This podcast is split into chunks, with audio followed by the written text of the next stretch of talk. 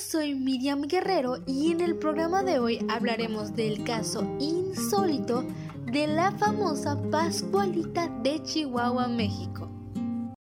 Esto es Radio Ulsa Convergencia Sonora. Comenzamos. El caso de la Pascualita es un caso muy famoso en el estado de Chihuahua una leyenda que ha permanecido vigente a través de los años. Una historia que ha impactado y asustado a diferentes generaciones.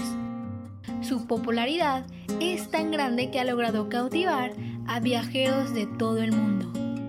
Sin duda, un suceso importante ocurrido en Chihuahua, del cual se ha discutido bastante sobre su veracidad pero las pruebas son capaces de mostrarnos la capacidad del ser humano para convertir todo lo imposible en algo totalmente posible.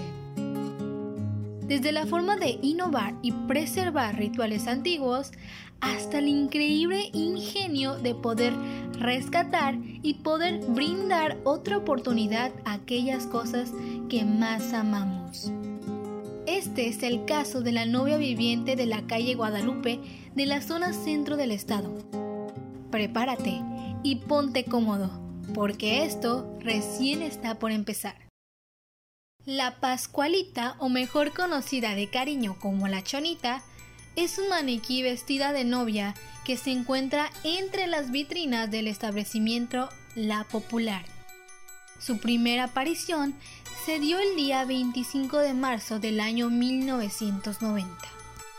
Desde su exhibición ha causado bastante polémica por la gran similitud a la hija de la difunta dueña, ya que su apariencia es tan realista que se nota fuertemente la diferencia entre los otros maniquís que se encuentran en dicha tienda. Pero antes de hablar más a detalle sobre su aspecto, es importante conocer la historia detrás de este famoso personaje, ya que sufrió un trágico accidente que es bastante triste y lamentable. La historia empieza desde la creación del negocio, La Esperanza, del cual se encargaría de vender diferentes modelos de vestidos para las futuras esposas del pueblo. Esperanza Pascual Esparza había fundado esta tienda, que, junto a su pequeña y hermosa hija, habían logrado juntas consolidarse y poco a poco lograr un gran reconocimiento entre las personas del lugar. La pequeña siempre estaba acompañando a su mamá y ayudando a la clientela en la compra de sus vestidos. Siempre estaba dando bendiciones a las futuras novias. De hecho, se decía que todas las personas que compraban sus vestidos ahí eran bendecidos por la pequeña. Aseguraban un matrimonio feliz y exitoso. La niña fue creciendo, con estos sueños y aspiraciones, teniendo la idea de que un día podría casarse y ser feliz como las personas que compraban en la tienda de su mamá. Los años pasaron y la pequeña creció su sueño era el mismo. Ansiaba casarse. Hasta que un día su mayor deseo se hizo realidad. Faltaban unos escasos días para su boda. Ella estaba muy emocionada e ilusionada. Pero de repente sucede algo trágico. Una noche anterior es picada por una araña viuda negra, lo que provoca su trágica y lamentable muerte. Algunos apuntan de que no fue una araña, sino que fue un alacrán que le causó su repentina muerte. Aunque, a pesar de ello, ambas versiones son iguales en la cuestión de su lecho de muerte. Todo el pueblo estaba de luto, pero Esperanza no quería dejarla ir. Era bastante pronto para que haya abandonado nuestro mundo y más cuando estaba por cumplir uno de sus más grandes sueños. Al día siguiente, Esperanza llevó el cadáver al mejor mago del pueblo para poder embalsamar su cuerpo. Pero ahora, detengámonos un momento. ¿Qué es el embalsamiento? ¿En qué consiste? El proceso del embalsamiento es un ritual antiguo y popular.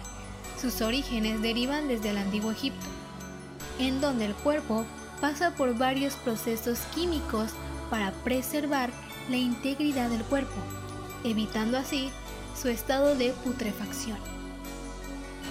Para su realización consta de procesos largos y un tanto laboriosos.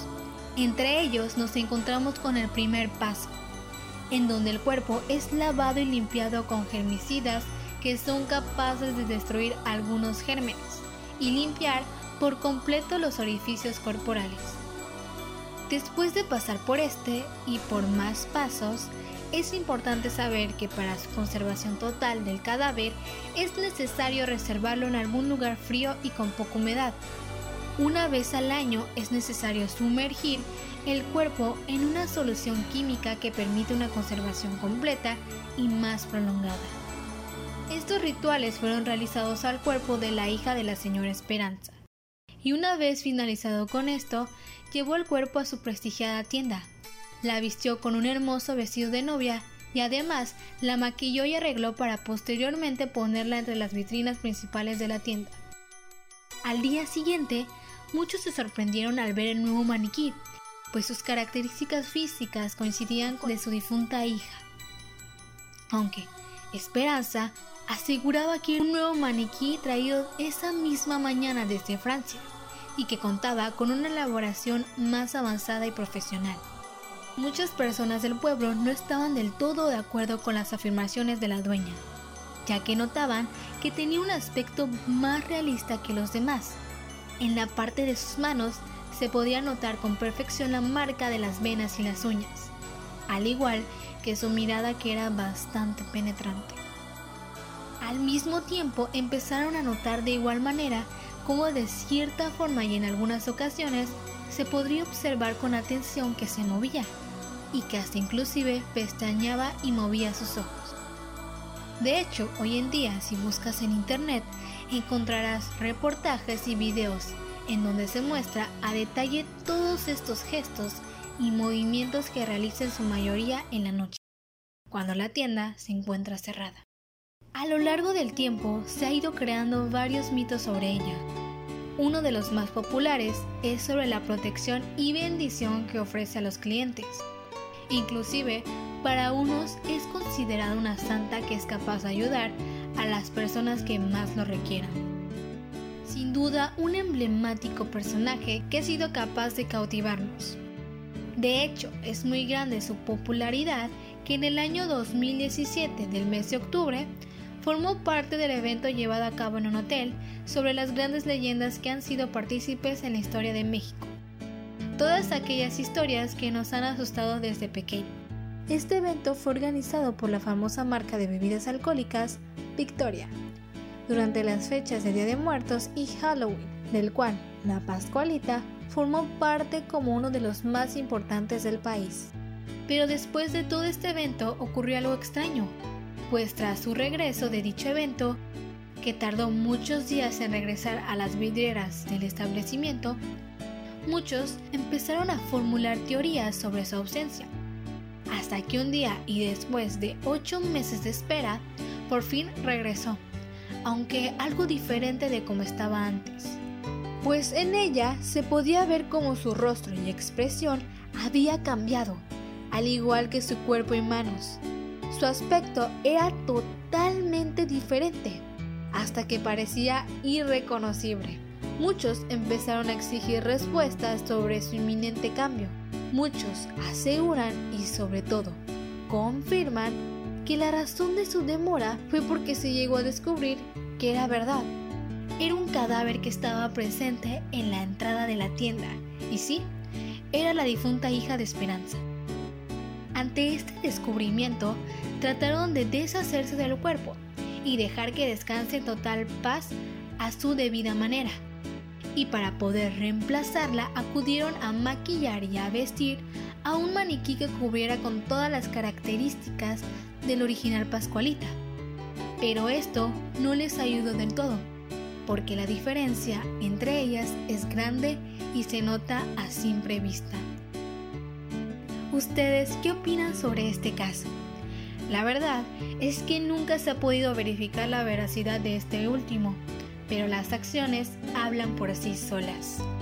Es un secreto que la señora Esperanza se llevó a la tumba, pero la verdad es que la similitud y el realismo del maniquí dejan mucho de qué hablar, ya que aún así para su época no se estaba acostumbrado a ver maniquís de este tipo y con unas características tan reales.